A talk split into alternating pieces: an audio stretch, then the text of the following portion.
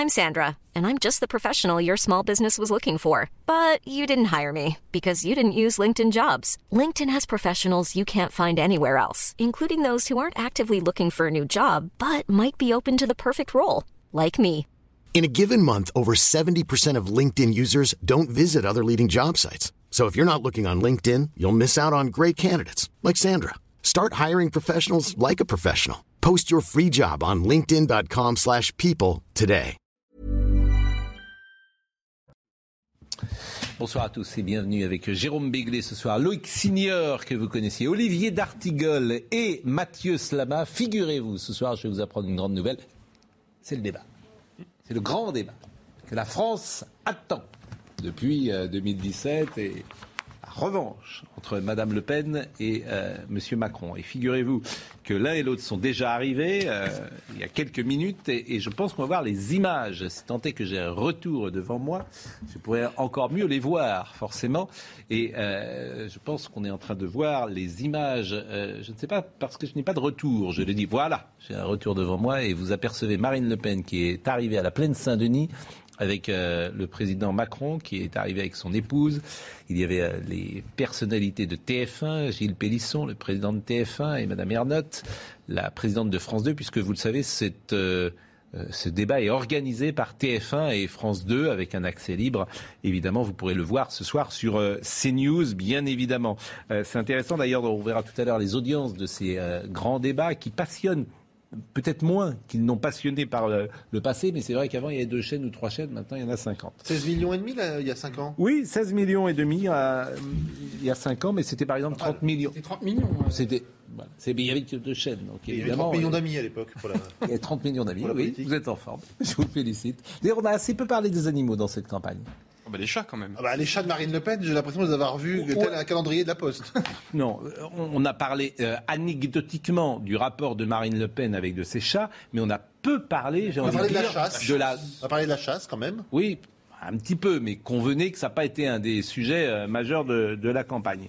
J'imaginais, pour tout vous dire, qu'on en parlerait peut-être davantage. Sans Il y avait vouloir minimiser le sujet, c'est pas forcément le truc le plus important du moment. Et vous savez qui est la Hélène plaine- Touy Oui, Hélène Touy, c'est... Elle a réussi à se qualifier. Exactement, on l'avait reçu ici Ah du parti animaliste, euh, effectivement, et c'était un, un angle intéressant, ça aurait pu être un angle intéressant de cette campagne. Alors, Emmanuel Macron est arrivé, je le disais tout à l'heure, il s'est exprimé, est-ce que nous pouvons l'écouter? Écoutez, concentré et prêt pour euh, un débat qui doit nous permettre à l'un à l'autre de d'expliquer nos, nos idées, nos projets pour la France, de, de clarifier aussi euh, tout ce qui doit l'être de part et d'autre. Monsieur le Président, est-ce qu'on se prépare d'une façon spécifique quand on affronte la même adversaire cinq ans plus tard? D'abord, je crois qu'on se, on est conscient euh, de l'importance de, de ce moment. J'ai aussi à répondre de tout ce que nous avons fait durant les cinq années qui viennent. Et non, je crois qu'il n'y a rien de spécifique. Il faut essayer de le faire de la manière la plus précise et honnête qui soit. Clarifier. Je retiens le mot clarifier. Il voudra clarifier. Qu'est-ce qu'il entend par là, selon vous, Loïc Signor? Bah, Clarifier son bilan, peut-être, euh, le défendre, et clarifier aussi les propositions qu'il juge euh, peu crédibles de la part de Marine Le Pen. Euh, Certains estiment que c'est projet contre projet, d'autres estiment que c'est projet contre bilan, d'autres encore estiment que c'est rejet contre rejet, mais en tout cas c'est un débat de clarté. Clarifier Et son projet aussi, peut-être Pourquoi un second mandat? Pourquoi un second mandat Je pense qu'il tout le monde le sait, mais c'est vrai qu'il n'a pas C'est-à-dire, forcément... euh, qu'est-ce que vous entendez tout le Un monde le second sait mandat parce qu'Emmanuel Macron, dès 2017, a toujours dit que son projet était sur 10 ans et non Ah. pas sur 5 Ah, ans. D'accord. Euh, voilà, ça c'est la volonté euh, macroniste de Clarifier perdurer dans le temps. euh, des choses aussi plus concrètes. euh, retraite à 65 ans ou à Ou à 64, 64. ans Ben, Ouais. Schengen 2 ou Schengen 3, où on laisse les choses comme ça. Euh, on change l'Europe, oui, mais comment dans l'intérieur? Euh, le- On les- aimerait, si vous me permettez, une vision un peu plus euh, globale euh, que la retraite à 64 ou 65 ans. Vous voyez Ah, je crois que ça intéresse beaucoup les gens. hein. Non, je ne vous dis pas que ça intéresse pas les gens. Je, je- je vous dis que cette campagne, on est à la fin de cette campagne, et il me semble peut-être que euh, les visions n'ont pas été forcément proposées clairement. Si Zemmour aux a proposé une vision. Oui. Clairement. Ça a été. Ça a été Proposer un euh, sujet. son- non mais Ouais. et une vision. Ça a été son angle de campagne unique du mois de novembre au Ouais. mois de mars. Mélenchon aussi. Là, vous êtes sur euh, effectivement des mesures, euh, des mesures. Mais quelle vision vous avez pour la France? Quel rapport vous avez avec des sujets euh, importants? Je ne suis pas sûr que ça ait été euh, traité pendant, euh, en tout cas échangé euh, dans cette euh, campagne.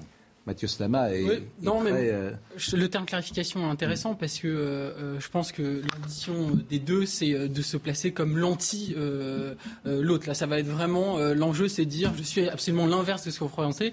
Et en termes de vision, vous l'avez dit, euh, Emmanuel Macron va se faire le chantre. Alors moi, ça m'amuse beaucoup, mais passons. Mais il va se faire le chantre de l'humanisme, de la République, euh, des libertés, de l'État de droit, également de de l'Europe, euh, etc., etc. Tandis que ça Marine vous Le Pen- amuse parce que vous avez bah, pris moi, ça, un ça livre m'amuse parce qu'évidemment, pour moi, il a. Mené... Bah, moi, je suis d'accord avec tout ça, mais le problème, c'est qu'il a mené une politique inverse euh, pendant, pendant cinq ans. Mais passons. Mais, et Marine Le Pen, elle, va, je pense, se faire le chantre du peuple.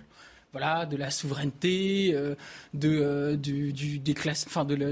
la- parole des déclassés, etc. Et du coup, ça va être un peu cette confrontation-là qui va être euh, mise en œuvre. Et je pense, pour finir juste, qu'il va y avoir une bataille de la compétence, parce que c'est vrai que Marine Le Pen, elle a fait beaucoup de chemin depuis cinq ans, mais le grand match là, et je pense qu'elle a beaucoup de pression sur les épaules, c'est de montrer qu'elle a la hauteur et qu'elle a la compétence. Et je pense que Emmanuel Macron va chercher la petite bête pour montrer en quoi elle n'est pas à la hauteur de la, de la- fonction suprême. Alors les sondages, effectivement, ce qui est frappant, c'est que depuis euh, dix jours, euh, les sondages, l'écart se creuse. Bon. euh, si j'avais mauvais esprit, euh, je, je- soulignerais quand même que l'atmosphère médiatique, et j'entends dans l'atmosphère médiatique euh, la presse, bien sûr, mais pas que la presse, les artistes, les sportifs, les personnalités. Il n'y a plus une personne en France qui ne vote pas pour Emmanuel Macron, si j'ai bien compris. C'est Didier Depuis- Barbelivien, je crois. Depuis 15 jours, mais c'est. Pas forcément j'ai- une bonne Je vous assure.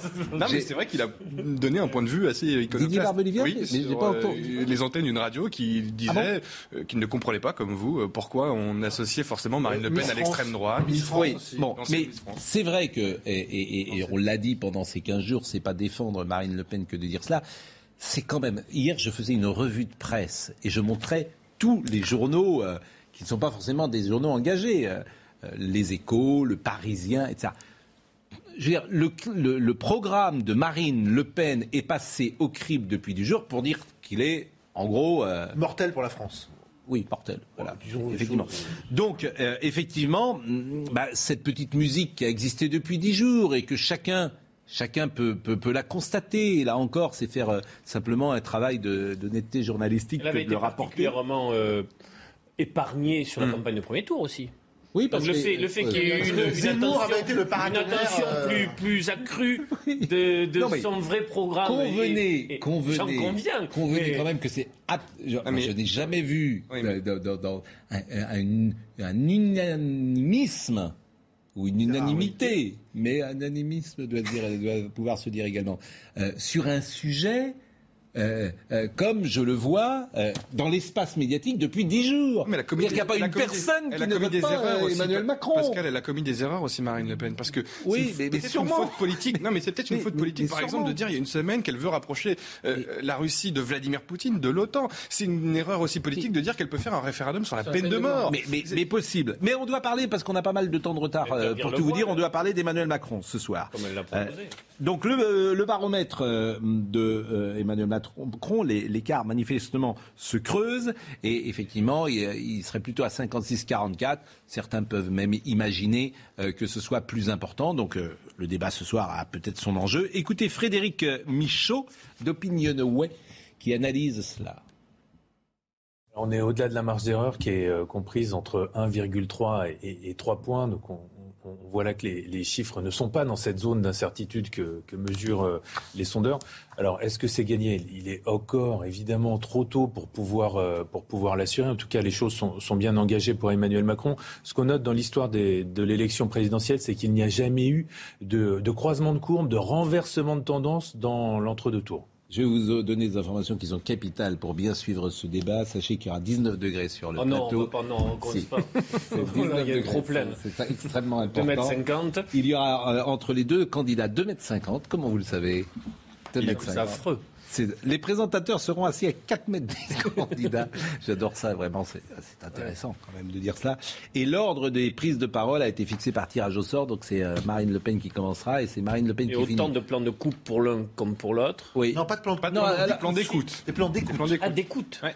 C'est-à-dire que le plan de coupe, c'est tu regardes ça, tes notes ou tu Oui, oui. mailles au corneille. Le plan d'écoute, c'est D'accord. Ça avait beaucoup Ah, gêné Marine Le Pen en 2017. Non mais attendez, c'est- ses d'abord je voudrais, je voudrais que euh, Jérôme Béglé, qui a des talents de comédien caché, euh, donc le plan de coupe, c'est tu regardes plan de coupe, c'est, euh, voilà, Ça, c'est ce qu'avait voilà. gêné Marine Le Pen. Voilà, ça c'est un Qui plan vous arrive Ça, souvent. euh, Alors, en alors Le plan qui est coupe, à la réalisation ce soir euh, avec nous, euh, Benjamin, euh, Benjamin Arnold de Carra. Arnold, est-ce que vous pouvez faire un plan d'écoute, euh, s'il vous plaît, de Jérôme Béglé Alors ça, c'est un plan d'écoute. Ouais. Mm. Bah, oui.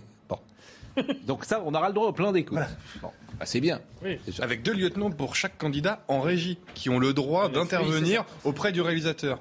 Pour dire, euh, Pour vous- dire que le plan d'écoute, par exemple, est en fait un plan de coupe. Est-ce que je, Arnold Carra, est-ce que vous pouvez ne plus faire de plan d'écoute des, jusqu'à la fin de l'émission de nos amis et de, de n'être désormais, enfin non, pas que sur moi quand même. Euh, nous sommes euh, avec Jeanne Cancard, il est, euh, euh, ben, il doit être l'heure de 20h15, 20h14. Quand je vois Jeanne rentrer, je me dis c'est l'heure des informations. Jeanne, c'est à vous.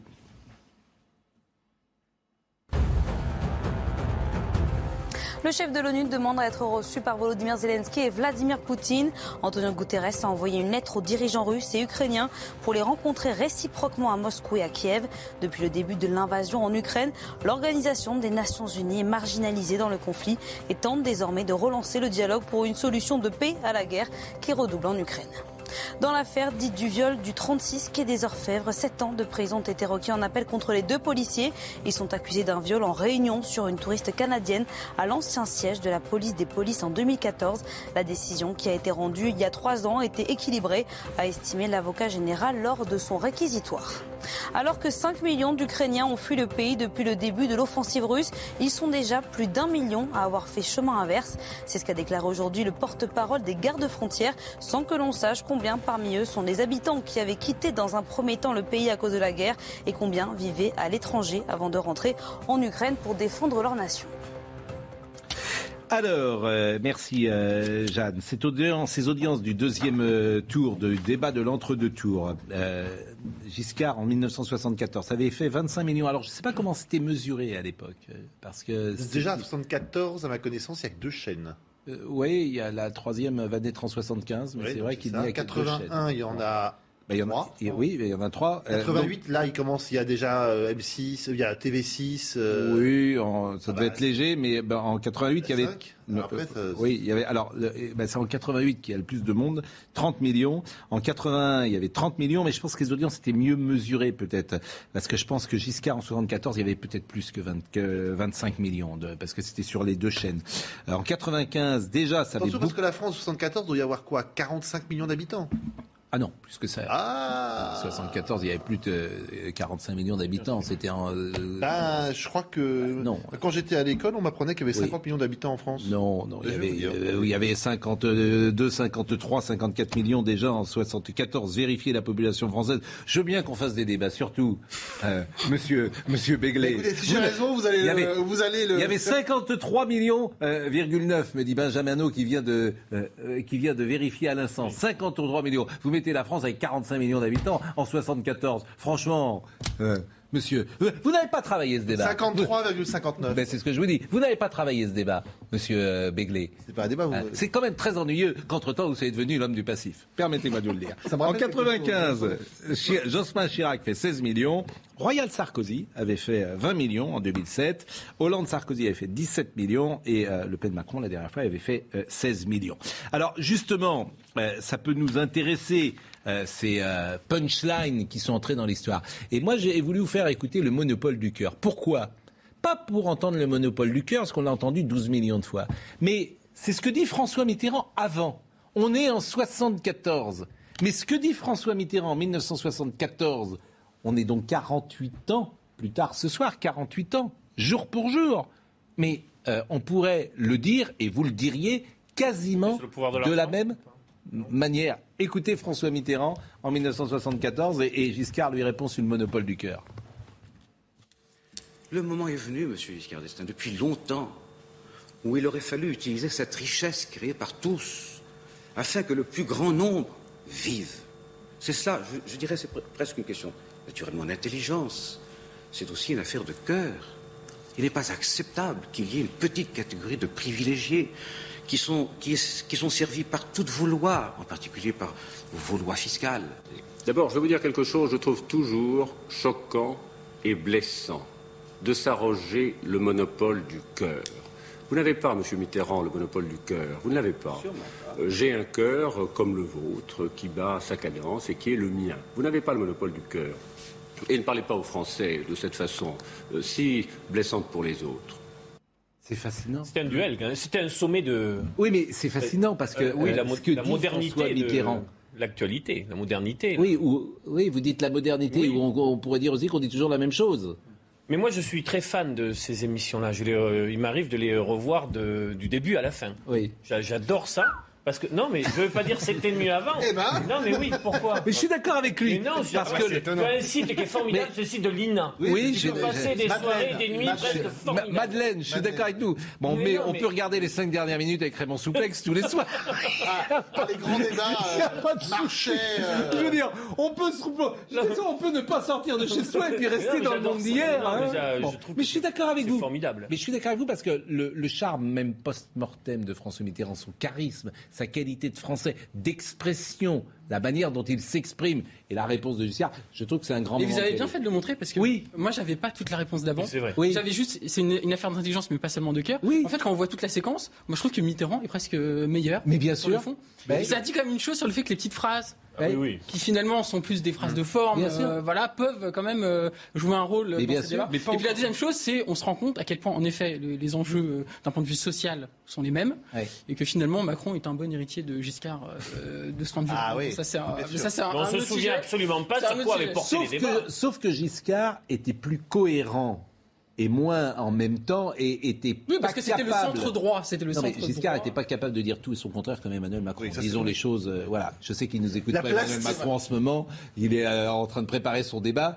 Donc euh, La plasticité de. Macron, c'est quand là, même voilà. Tandis que là, vous avez un président de la République qui est capable de, de changement de pied. Mais rejeté Euh, par un procès en arrogance. Giscard, ce qu'essaiera d'éviter ce soir Emmanuel Macron. Oui, alors je pense, pour tout vous dire, que Giscard, s'il s'exprimait aujourd'hui comme il s'exprimait jadis, euh, euh, ça poserait peut-être problème, parce qu'il y a quelque chose de quand même de grand, D'arist- d'aristocratique. voilà, de, de grand bourgeois dans cette manière euh, de s'exprimer, la manière dont il toise un peu François Mitterrand. Mais je trouve cet extrait est, est formidable. Alors, bon, vous les voyez beaucoup, ces extraits, ces jours derniers, repassés, mais c'est vrai que l'homme du passif, alors là on est en 74, l'homme du passif, 81. euh, que je citais tout à l'heure, sept ans plus tard.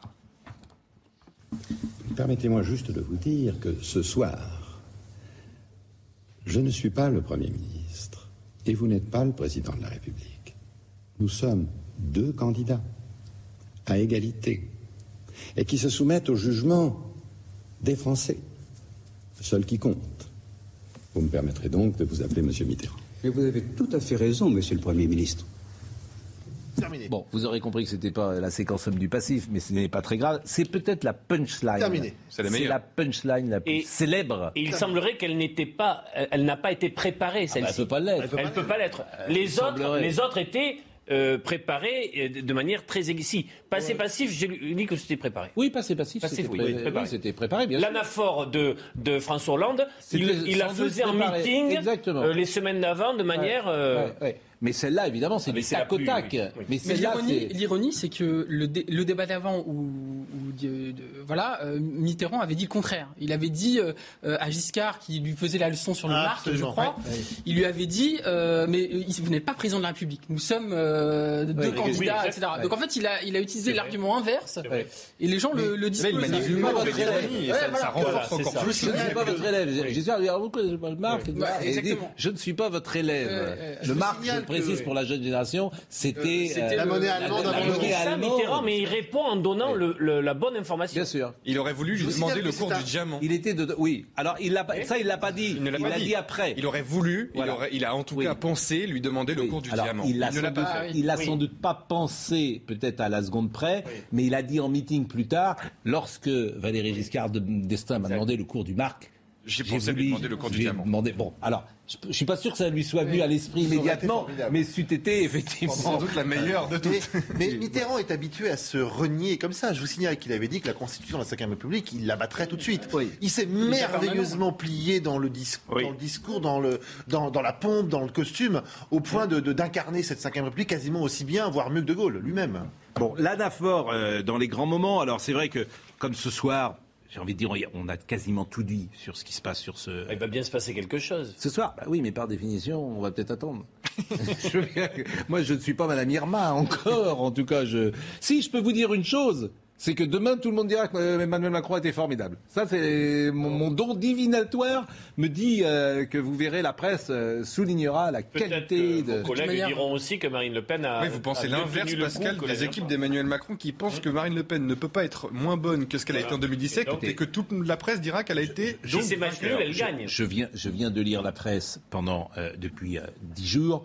Euh, je, je- voilà, je, je n'ai pas vu, euh, me semble-t-il, euh, un avantage pour Marine Le Pen dans les colonnes de ce que j'ai lu. Mais peut-être me trompe. je- Non, mais si c'est Ah, match nul, elle gagne. C'est ça, c'est ce que pensent les équipes Si Macron. c'est match nul, oui. Bah Vu oui. d'où elle vient, elle Bah oui, gagne. vu de Bah d'où non, elle part. Bon. elle, au contraire, Non, mais, je- moi juste euh, là-dessus, je suis pas d'accord. Marine Le Pen doit gagner. Hmm. Elle doit gagner ce soir parce qu'elle est derrière dans les sondages et que si à match nul, elle perd. Donc euh, je trouve qu'au contraire, elle a beaucoup plus de Euh, pression pardon, que Emmanuel Macron. Si euh, Nantes euh, fait match nul avec Paris, Nantes a gagné. Nantes joue contre Marseille. Au hasard. Alors, vu comme ça, oui, mais Sciences politiques, euh, maîtrise, au hasard, au hasard, maîtrise, au hasard. vraiment, c'est intéressant. C'est- vraiment. l'argument est, pas- est pas, est pas, fou, mais, euh, mais, C'est un, c'est- c'est un bon, c'est un niveau, c'est une Ah, discussion relance, d'un bon niveau.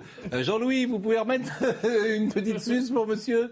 Non, mais écoutez, franchement. C'est insultant ça? Non, mais faut- écoutez, je viens je- souvent. monsieur Jérôme, C'est s'il vous plaît, votre, votre, votre comparaison avec. J'ai même pas compris ce que vous voulez dire entre Nantes et Mais Paris. c'est que si la moins bonne équipe fait match nul avec la meilleure, c'est quasiment une victoire pour la moins bonne. Bon, l'anaphore. Alors, ce qui est intéressant, parce qu'on avait Laurence Ferrari ce matin, elle a vécu cet anaphore, et c'est même grâce à elle, puisque c'est elle qui pose la question. euh, Vous, euh, a dit à François Hollande, vous, président, qu'est-ce que vous feriez? Il dit, moi, président. François Hollande. François Hollande, quel président comptez-vous être? Un président qui, euh, d'abord, respecte les Français. Moi, président de la République, je ne serai pas le chef de la majorité. Je ne recevrai pas les parlementaires de la majorité à l'Élysée. Moi, président de la République, je ne traiterai pas mon Premier ministre de collaborateur. Moi, président de la République, je ne participerai pas à des euh, collectes de fonds pour mon propre parti, dans un hôtel parisien. Bon, on vous épargne les trois minutes que chacun connaît, mais euh, Laurence était là, parce que Laurence, c'est la seule, avec David Pujadas, qui a vu le visage euh, de Nicolas Sarkozy, parce qu'il n'y avait pas de plan de coupe ni de plan d'écoute en 2007. Laurence, ce matin, était avec nous. Il y en avait quelques-uns, mais très peu. Oui. Et c'est vrai que pendant les anaphores de François Hollande, qui ont duré Trois minutes. près trois minutes, Oui. on se tournait euh, avec David Pujadas vers Nicolas Sarkozy pour voir s'il allait l'interrompre. Il y a eu, il n'y a pas eu de plan de coupe sur Nicolas Sarkozy. Mm. Et en fait, il, il- il encaissait les coups. Et ça, si on l'avait vu à l'écran, eh ben, c'est vrai que ça aurait apporté quelque chose. Ça, ça reste Mais il y un avait pas de temps. mystère. Bon, c'est vrai d'ailleurs que ne sais pas pourquoi Nicolas Sarkozy euh, n'est pas intervenu, l'a laissé euh, comme cela. euh. Alors, Je ne sais pas s'il en a reparlé d'ailleurs une fois. Ce Nicolas débat est réputé avoir été perdu par Nicolas Sarkozy. Je Oui. vous rappelle qu'au soir du premier tour, Oui. les sondages lui donnent 12 points de retard sur Emmanuel Macron, sur euh, François Hollande. Et il perd à la fin 48,26%. Mm. Donc c'est là qu'on on- on peut m'expliquer ce qu'on veut, que ces débats sont importants, tout ce qu'on veut. Mais en tout cas, Nicolas Sarkozy avait refait la quasi-totalité de son retard en dépit de ce, di- de ce débat réputé raté. C'est pour ça que je- il faut maintenant avoir un peu de, de recul et se dire que c'est un effort efficace, spectaculaire. Non, c'est pas cet anaphore qui a, qui a Voilà. décidé. En revanche, euh, en 2017, et on va parler de Le Pen-Macron 2017, là, elle avait perdu 3 points. Alors, c'était pas décisif puisque le match était déjà perdu pour Marine. Elle a fait qu'amplifier son. Mais elle avait quand même beaucoup perdu euh, dans les sondages. cinq où- points. Cinq points, vous Ouais, dites cinq points. Ouais. Bon. Euh, alors, écoutons ce passage euh, resté célèbre entre euh, Emmanuel Macron et Marine Le Pen qui nous plonge dans ce débat euh, qui va arriver tout à l'heure. Ils sont là, ils sont dans les campagnes, dans les villes. Je parlais de ils votre sont sur les réseaux sociaux. Je parle du parti de l'extrême Les droite. envahisseurs. Celui que vous dirigez. Le parti de l'extrême droite. Là, c'est pas une punchline. Non, c'est un sabordage. Elle se fait à Rakiri, Marine Le Pen, et, et finalement, Emmanuel Macron ne retient rien de ce débat. Il n'avait pas euh, fait ces punchlines, ces petites phrases qui euh, euh, coupent le, le- le sifflet de son adversaire. C'est Marine Le Pen qui s'est sabordée à la fois par une méconnaissance des dossiers, et on se souvient de ses plans de coupe. Ils sont capitaux euh, dans ce débat parce qu'elle est perdue dans ses feuilles, dans ses dossiers, alors qu'Emmanuel Macron arrive sans rien, pas une note euh, sur son bureau, et Marine Le Pen, en fait, euh, perd le fil de ce débat, et ses, euh, ses gestes, ses affabulations euh, qui la perdent finalement dans, dans ce débat. Et en plus, on est à l'époque des réseaux sociaux qui prennent de la place. Et donc, ces séquences tournent en boucle, et c'est aussi pour ça que les Français ont jugé très chose, durement le débat de Marine Le monde politique est, est- est très critiqué, parfois à raison, mais c'est une expérience redoutable. Pendant deux heures et demie, faire face à des dossiers parfois très techniques et tenir, tenir, tenir. Moi, je pense qu'il y a une sélection naturelle qui se fait pour arriver à un second tour d'élection présidentielle.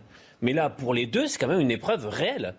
Si, si, je le crois. Non, mais évidemment, ce que vous dites est tellement évident que. Donc ça peut arriver aussi de se, ouverte, vous dites de se saborder, Oui, mais mais, c'est un exercice très dur. Oui, le Mais piège non, dans mais c'est tombée Marine Le Pen, c'est qu'elle c'est révélateur. C'est comme un sportif de haut niveau. Oui, C'est-à-dire que oui. c'est comment dire, ces épreuves-là révèlent précisément ton niveau. Oui, mais si on n'a pas le niveau de faire 6 mètres 16 euh, soit la perche, on va faire 6 mètres 10. Et Marine Le Pen, elle va chercher Emmanuel Macron sur General Electric et Alstom. Elle ne maîtrise pas le dossier, elle confond les deux dossiers. Confond les deux. Et elle a perdu. Mais elle fait une autre, elle fait une autre erreur, je crois, c'est qu'elle s'est fait avoir par Macron qui a fait fuiter l'idée que si elle était trop agressive, il quitterait le plateau.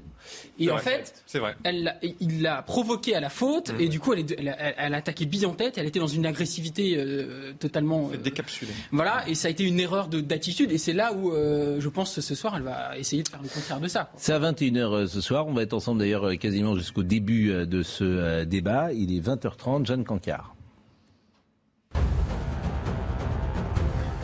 En France, l'épidémie de grippe reflue, inhabituellement tardive cette année. Elle est désormais en baisse. C'est le bilan que dresse aujourd'hui Santé publique France qui appelle à préserver les gestes barrières, même si pour la première fois cette saison, les décès diminuent. Ces derniers mois, 85% des Français qui en sont morts avaient plus de 65 ans. La candidature de la Finlande à l'OTAN est désormais très probable. Le Parlement du pays a entamé aujourd'hui le débat sur l'adhésion à l'alliance militaire. L'objectif, mieux se protéger contre une éventuelle agression russe. Mais si Helsinki rejoint l'OTAN, le Kremlin prévient, il y aura des renforts nucléaires dans la région baltique. L'Irak soufflé par sa troisième tempête de poussière en moins de deux semaines, un phénomène qui entraîne de nouveau la fermeture temporaire d'aéroports internationaux. L'Irak est l'un des cinq pays au monde les plus vulnérables face au changement climatique et à la désertification. Le débat, c'est donc dans 30 minutes. On a écouté euh, tout à l'heure le président Macron lorsqu'il est arrivé euh, à la plaine Saint-Denis, où il est sans doute en ce moment dans sa loge, en train de se préparer. Et puis Marine Le Pen est arrivée quelques secondes euh, auparavant. On l'avait pas écouté d'ailleurs, Marine Le Pen, donc je vous propose de l'entendre. Écoutez, je suis tranquille, sereine comme depuis le début de cette campagne. Je crois que l'enjeu, c'est d'exprimer aux Français mon projet, le vrai, parce que j'ai euh, entendu et lu euh, beaucoup de choses qui ne correspondaient pas du tout à ce que je leur propose. Donc ce soir, j'aurai deux heures et demie euh, pour qu'ils connaissent la vérité du projet pour tous les Français que j'ai conçu. C'est pas le même adversaire, puisqu'il a été cinq ans au pouvoir, ce qui n'était pas le cas la dernière fois. Bon, est-ce qu'on peut avoir un élément déjà, deviner un élément de ce que pourrait être ce débat à travers euh, ces quelques mots? Euh, C'est vrai que ça peut être une ligne directrice et, et- et de, de- de vouloir expliquer euh, son programme et euh, de sortir de l'interprétation qui est faite parfois de son programme. Et elle va pouvoir le faire dès le premier sujet sur Oui. le pouvoir d'achat. Oui, qui sera son sujet sans doute le plus euh, facile. Oui. Après, le sujet international, ça va être peut-être plus compliqué lorsqu'on va lui demander euh, de justifier euh, sa proximité avec Vladimir Poutine, de justifier pourquoi pas un emprunt qu'elle a euh, fait euh, en 2017, Bah, deux fois, en fait, en 2017 et en voilà, 2022. auprès d'une banque euh, proche de Vladimir Poutine, et qu'elle sera peut-être en difficulté pour justifier effectivement euh, cet, euh, cet emprunt-là. Mais on voit sa ligne directrice de, elle aussi, le mot clarifié finalement. Oui, mais le risque, c'est le dialogue de sourds où en fait chacun euh, euh, va essayer de euh, démonter le projet de l'autre, mais vu qu'ils ne seront pas d'accord sur la finalité des deux projets, c'est le rôle des journalistes où, qui sera prépondérant, totalement effacé en 2017. Peut-être que Gilles Boulot et Léa Salamé, Léa Salamé particulièrement attentive aux questions politiques, elle mais a maîtrise. priori. euh, Ah, ils sont loin, ils sont à 4 mètres. Ouais, alors qu'ils soient loin ou pas, c'est pas le Non, mais problème, mais c'est de- le, le positionnement des journalistes ce soir. Ils ne sont pas là, a priori, pour apporter apporter la contradiction au candidat ni euh, le mettre en difficulté par rapport à ce qu'il vient de dire. C'est très français d'ailleurs, ça n'a jamais été le cas. Bah, c'est parfois, ça dépend. Dans cet exercice-là, le journaliste est en retrait. Parfois, euh, le journaliste quand même est assez Dans offensif. cet exercice-là. Oui. Bah, dans un débat, le Dans un journaliste débat, est oui. rarement euh, dans ce débat. Bah oui, mais c'est le principe du débat, cher ami. Non, dans le débat, de des journalistes. second tour soit présidentiel, il reste chez nous quelque chose de très monarchique parce qu'on peut avoir le président Mm. sortant et quelque chose où le journaliste n'est pas, par exemple, sur de la relance en disant là, vous, vous- ça serait vécu comme sûr. quelque chose d'i- d'irrévérencieux. Non, ça serait. euh, je- je- comment dire Je pense que le public a envie de la confrontation des idées entre les Oui, deux. c'est vrai aussi. Voilà. Et qu'il n'a pas envie d'interférence avec des journalistes déjà et qui ne jouissent pas d'un fort crédit Oui, dans l'opinion publique. En revanche, dans le face-à-face, euh, journaliste euh, et euh, président ou journaliste candidat, ça, c'est aux journalistes de faire effectivement son travail.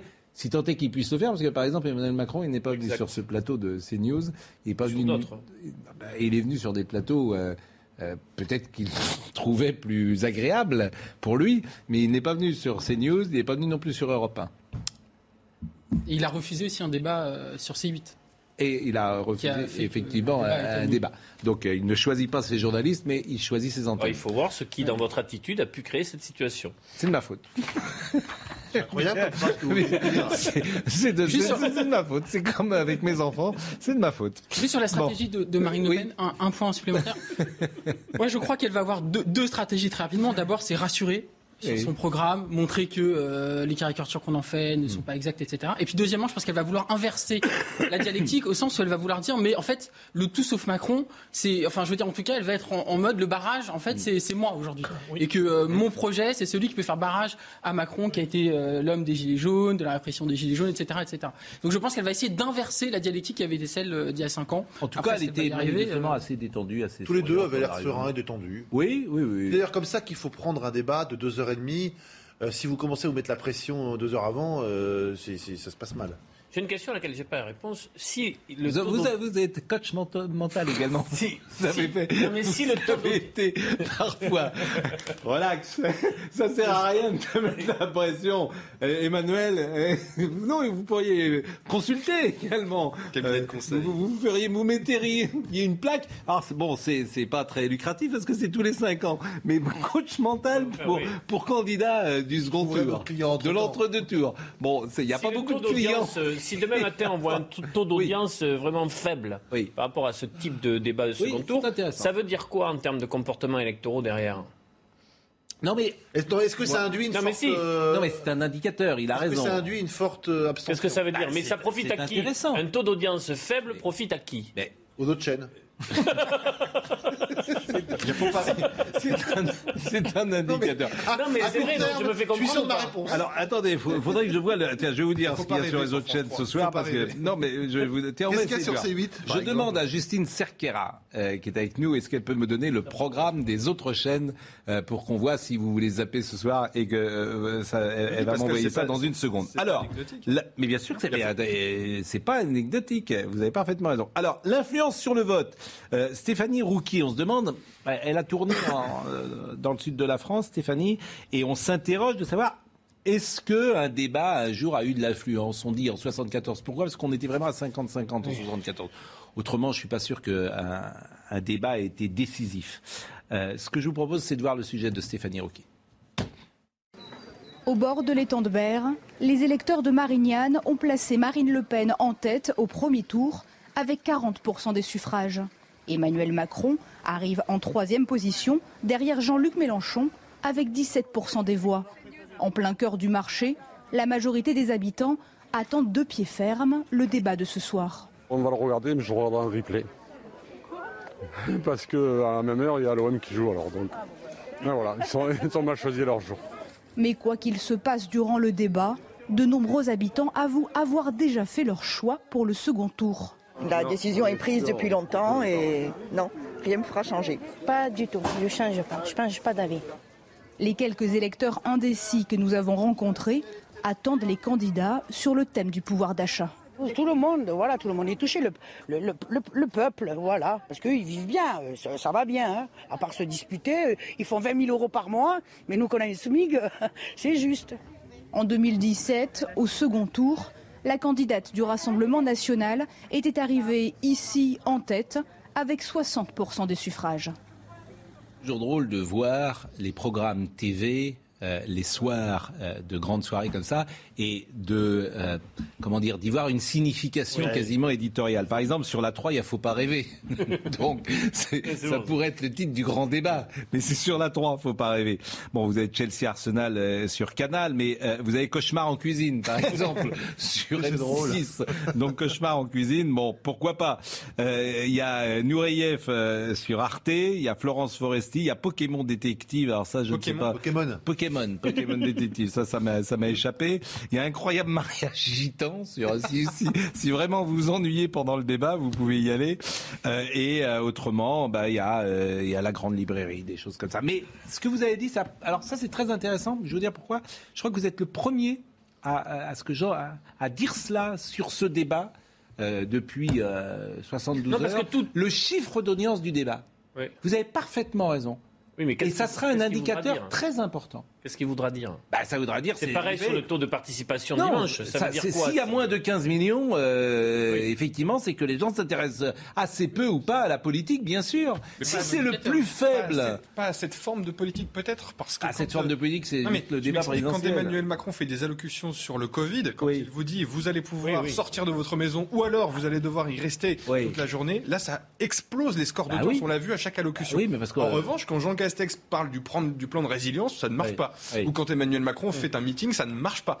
Donc la politique, c'est la promesse non tenue, je Mm. n'y crois plus, je ne regarde plus, celle qui me concerne directement, qui Mm. m'atteint dans mon quotidien, ça fonctionne. Euh, euh, vous parliez de Jean Castex, Premier ministre de la France, qui le sera peut-être plus dimanche prochain. Il façon, annoncé, va il l'a démissionner. sera plus, en tout Il cas. On a le droit de dire la rumeur que Non, vous me donniez euh, hors antenne ou cette rumeur on n'a pas le Il droit de dire une nouvelle euh, impulsion. Non, non, on n'a pas le droit. On va donner des informations, on va pas Non, donner des rumeurs. Bah, euh, oui, quoi, c'est des rumeurs. Euh, Je veux dire, c'est toujours intéressant pour ceux qui nous écoutent de savoir qu'il existe euh, par des bruits de couloir. Alors je fais un panel.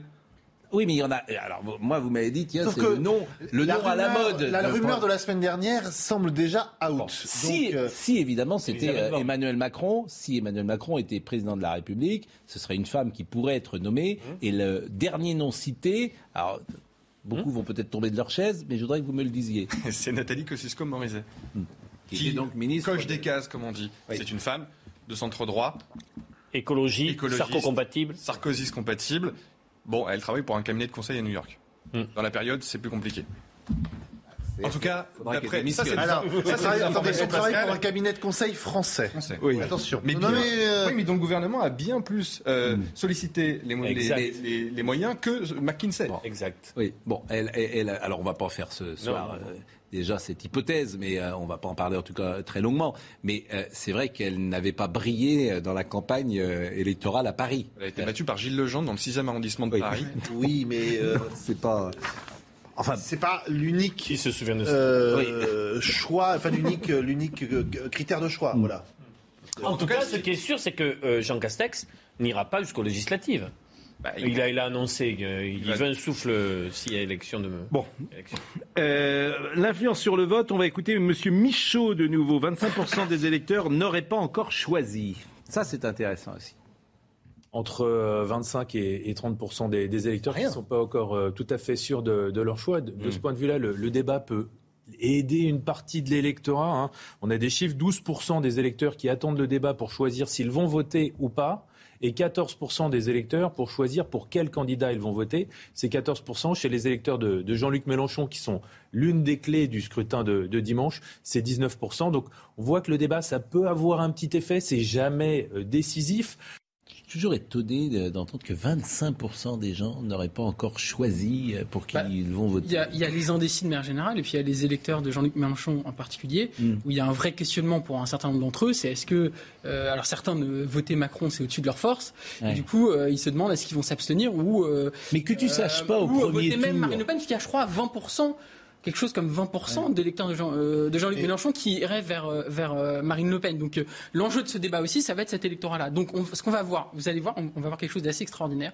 On va voir Emmanuel Macron se, se faire tout d'un coup euh, le chantre de, de, de- du social, de l'écologie. Bah, je sais pas si vous avez vu là depuis euh, voilà euh, sur sur sur l'écologie. Alors il, a dit euh, je me découvre une âme écolo- quasiment, hein, je me La découvre une âme une Marseille, écologique, etc. Donc on va découvrir là tout d'un coup le- le un, Emmanuel Macron social, le slogan de Jean-Luc Mélenchon. écolo, et il a repris fois. même euh, l'avenir en en commun, euh, etc. Et donc ça va être aussi une bataille euh, pour l'électorat de Jean-Luc Mélenchon, qui est quand même assez hésitant dans sa. L'électorat de Jean-Luc Mélenchon, c'est trois tiers. hein. Il y a un tiers qui est vraiment insoumis, un tiers qui a fait du, du vote utile, Du vote utile, et un tiers qui a un vote un peu anti-système rejet. Et donc euh, les Oui, mais il y a quand même une musique qui est du tout sauf Macron. Oui. Qui fait qu'il y y a certains qui hésitent entre l'abstention et, et voter Marine Le Pen. il aura Et c'est Emmanuel ça Macron, la les clé quand électeurs même. de Jean-Luc Mélenchon de premier tour qui ont voté utile, qui auraient pu voter Anne Hidalgo ou euh, Yannick Jadot, par exemple. Comme nous l'avons titré dans le journal du dimanche cette semaine, c'est rejet contre rejet. Lequel des deux aura un rejet inférieur à l'autre? C'est ça qui va être la clé. Et en fait, c'est désespérant. Parce que personne ne vote, enfin, peu de gens votent par adhésion, par, euh, parce qu'ils se retrouvent dans un programme et ils se disent plutôt que lui, je préfère elle, ou plutôt qu'elle, je préfère lui. Oui, c'est le, le barrage, euh, tout le monde fait barrage. C'est exactement ça. Un double front républicain. Dou- exactement. Pascal Pro a parlé depuis 3 minutes, je suis assez inquiet. Non, non, je, je, Il est en je, train de je- se je- demander je- ce qu'il va regarder à la télé. Je vous écoutais, je vais, re- je vais regarder l'inspecteur Barnaby, mais euh, je ne sais même pas ce que c'est que l'inspecteur Barnaby. Donc je ne peux pas vous dire. En revanche, je, je- je suis toujours étonné qu'on soit indécis au premier tour. Bon, il y a une panel, il y a un panel de candidats, c'est entendu. Mais là, il y en a deux euh, qui sont quand même très dissemblables. Donc, je- L'abstention?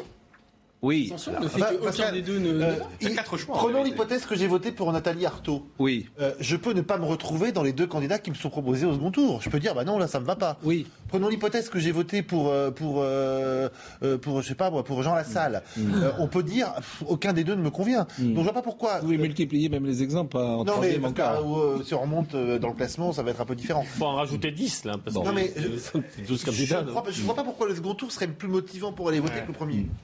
Il est de moins Vous êtes en forme ce soir, Jérôme Béglé, et euh, c'est, euh, il est 19h, euh, non, il est 20h45. Euh, le grand débat est dans un quart d'heure, et euh, c'est Jeanne Cancard qui nous donne les dernières infos.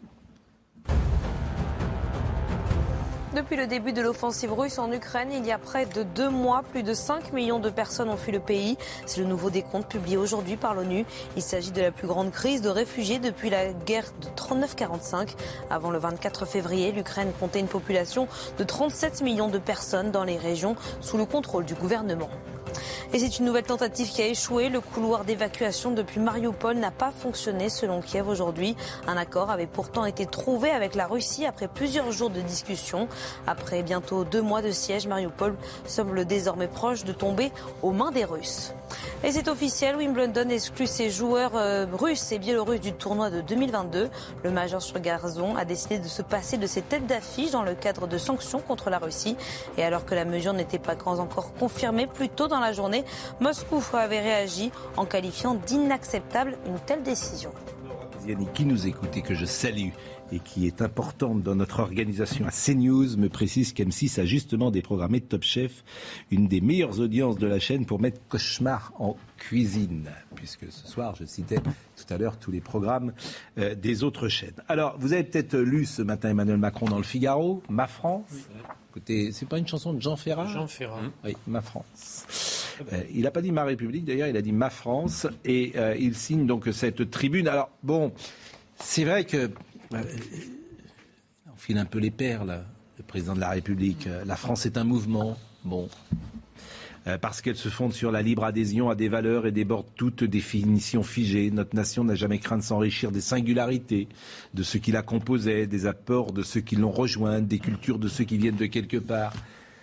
Bon, je ne suis pas contre. Je- je- je- tout cela demanderait d'être euh, peut-être nuancé, mais Gambetta, Marie Curie, Joséphine Baker. C'est la créolisation. hein, de- Dans ces mots, c'est la créolisation. Il va chercher les voix de Mélenchon. Il nous fait un virage sur l'aile à gauche. il y a un peu de tout. incroyable.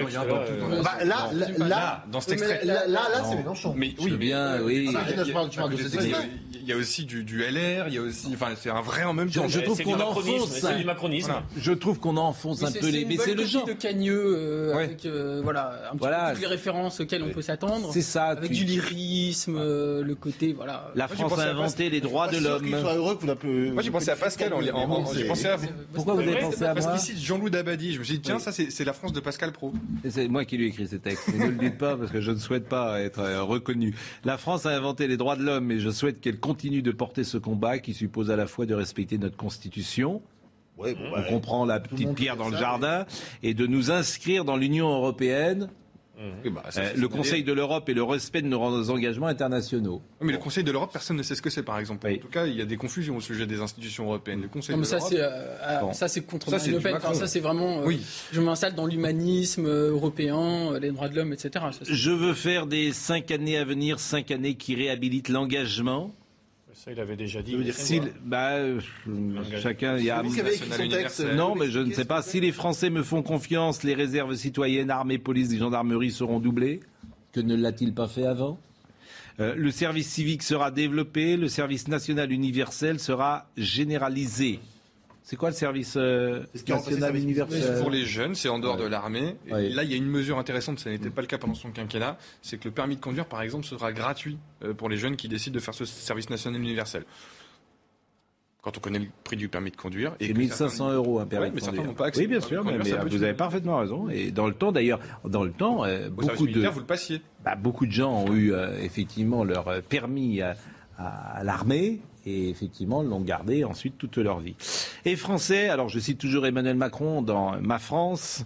euh, c'est une chanson d'Enrico Macias également, Ma France, celle de mon enfance, non. Euh, et, et français, celui pour qui la liberté est un idéal indépassable, non pas la liberté du vide, celle qui, refusant le vaccin, est en réalité une tyrannie pour les autres. Phrase peut-être plus polémique. Bon, elle ne vous inspire pas. La difficulté de ce texte, c'est que Oui. moi j'ai eu du mal Oui. à aller au bout. Ouais. Parce qu'on se dit qu'il y a une rupture à un moment donné, et Mm. à la fin, mais pour moi c'est une définition du macronisme. C'est-à-dire Mais c'est-à-dire que le c'est une adaptabilité de, sur le moment politique avec les cartes postales qu'il a envoyées, euh, ce que vous dites là. Sur Constitution, on comprend bien les gros, les gros clins d'œil. Mm. Mais on a du mal à la fin de ce texte de se dire. Mais il, y a- il est habité par une vision, un projet, une Bah, c'est ce qu'il force, de une.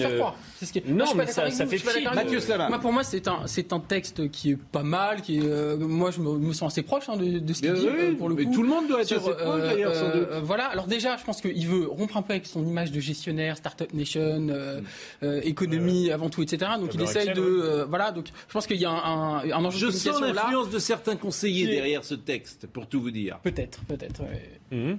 Mais euh, deuxième chose, surtout, euh, pour moi, euh, tout ce qu'a fait Macron depuis 5 ans, c'est le contraire de ce qu'il écrit là. Parce que la défense de la République, pour moi, vous le savez, alors vous trouvez, je sais Pascal que, j'exagère, mais pour moi, Emmanuel Macron, pendant 5 ans, a tout fait sauf défendre la République. La défense de l'état de droit, l'état d'urgence permanent, c'est quand même Emmanuel Macron. La défense de la solidarité, de, etc. On peut pas dire que Emmanuel Macron ait fait beaucoup pour la solidarité pendant 5 ans. Bref, et j'en passe et des meilleurs. Donc ce texte-là, moi, très bien. Mais euh, pendant 5 ans, Emmanuel Macron a fait exactement l'inverse. Donc euh, voilà, c'est. Non, là où- Pour moi, c'est pas, c'est pas vraiment un texte. euh, Non, mais là, c'est euh, Voilà. la défense de la République. Comment dire Oui, face, face, face au danger de l'extrême droite, Marine Le Pen. Non, mais C'est ça au final. il- il- on- il est attaquable sur beaucoup de points, et on le sait bien sur le rapport à- au pouvoir solitaire, sur les décisions qui ont été prises pendant la pandémie, sur le fait qu'il n'y avait pas de contre-pouvoir, sur euh, euh, les obligations qui ont été faites, passe sanitaire, etc. Je suis d'accord avec vous. Euh, De là à dire ce qui m'a parfois choqué, ennuyeux, c'est lorsque j'entendais certains dire on est dans une dictature, Non, ou d'autres disaient voilà ce départ. Non, mais dire, dire qu'il a mené, Pascal, dire qu'il a mené une politique anti-républicaine la majorité de son mandat, que ce soit sur euh, euh, l'état d'urgence face au Mm. terrorisme, euh, sa gestion de l'insécurité, parfois, ça c'est mon avis personnel, mais voilà, sur la politique sanitaire, sur sa manière très autoritaire finalement. Oui, c'est quand même, il y a quand même un C'est le mot autoritarisme. anti-républicaine qui vient conclure tout cela. Ah, oui, mais euh, qui que- que peut dire faire débat. Que dire d'autre Euh, le, le- le- le non-respect des contre-pouvoirs. Mais est-ce que ça non-respect ne vous est pas déjà arrivé de lire manière- les voilà. interviews fleuves, et il y en a eu d'Emmanuel Macron, et vous dire à la fin, oui, et Oui, mais toutes ces interviews, alors c'est celle du point, justement, c'est celle de valeurs actuelles, etc. Moi, j'ai l'impression, effectivement, euh, euh, d'entendre quelque chose qui est complètement déconnecté de la réalité. Oui, C'est un de réalité de ce C'est-à-dire qu'il a qu'il dit. joue avec voilà. le mot. Oui, Ils mais surtout déconnecté de la réalité. Oui, c'est C'est-à-dire que c'est- c'est c'est- conceptuel. Oui, Historique et conceptuel. C'est-à-dire, c'est littéraire, littéraire, parfois, raison, oui. euh, mais c'est surtout, euh, comment dire, déconnecté de ce qu'il a fait. Moi, je rejoins Mathieu Slama. Sans aller jusqu'à euh, mot anti-républicain, euh, c'est vrai qu'il a eu, euh, été en contradiction régulièrement entre ce qu'il disait et ce qu'il faisait. Le problème, c'est que ça, ça- ça ne s'est jamais euh, accolé à une vraie réforme institutionnelle. Toute cette vision qu'il a de la France ne s'est jamais collée à une vraie révolution comme il la promettait dans son livre en 2016 et en 2017. C'est-à-dire qu'il n'a pas changé la façon dont on fait de la politique en France aujourd'hui. Et avec des Il discours adaptés à des cibles et des publics, et il peut changer de discours Non, mais parce selon la peut cible avoir et cette le public. vision, mais il faut de nouvelles institutions, une nouvelle façon démocratique de gouverner le pays. Et il, a, il est revenu à des pratiques anciennes. Aujourd'hui, il termine le quinquennat avec un ministre de la Justice mis en examen. C'est l'inverse de la promesse euh, macroniste. Je termine, euh, aussi. je termine euh, cette tribune. Pas gentil pour votre copain. Ma France, nous Français sommes tous là, ce peuple d'affinité élective et d'enracinés, d'idées offertes à l'humanité, de rapports telluriques au monde. Le rapport tellurique au monde, je sais pas ce que ça veut dire. Comment Le rapport tellurique au monde, je sais pas ce que ça veut dire. Non, mais euh, C'est si, beau. si, on sait Bah, ce que c'est ça pas, veut dire, mais bon, c'est- ça- C'est un discours, en fait, c'est un texte de caméléon. C'est-à-dire qu'il y a toutes les couleurs, et à la fin, chacun peut prendre la couleur qui lui, qui lui va bien. Bah, c'est le en même temps. euh, Qu'est-ce que vous voulez C'est souvent, moi, j'ai dit à ce plateau, c'est-à-dire qu'il finit son quinquennat, c'est pas exactement ce qu'il pense sur beaucoup de. Mais on n'en sait pas plus Il le finit quand même qu'il y a très à 5 ans. Comment? Il le finit Ah quand même très à droite. et Oui, il je suis d'accord. campagne très à droite. Il y a une, moi, il y a quand même une il y a une Enfin, il le fait très à droite, sauf quand vous avez écouté le discours de Marseille, Non, où là, non, euh, mais oui, mais Ah oui, mais parce que là, c'est le deuxième tour. Oui, oui. Je vous ai pas. Il a fait une campagne de premier à droite. Mais de droite et écolo. Je vous ai pas cité euh, les batailles de. Entre euh, Emma- Emmanuel entre Véran et, et Bardella qui euh, se sont répondus d'une certaine manière. Emmanuel Macron continuera d'agir pour les plus modestes, a dit euh, Monsieur Véran, en réduisant le chômage, en permettant le versement automatique des aides sociales, en augmentant les allocations familles monoparentales, en instaurant une retraite minimale à 1100 euros. Et il a fait hashtag ni Marine ni Le Pen.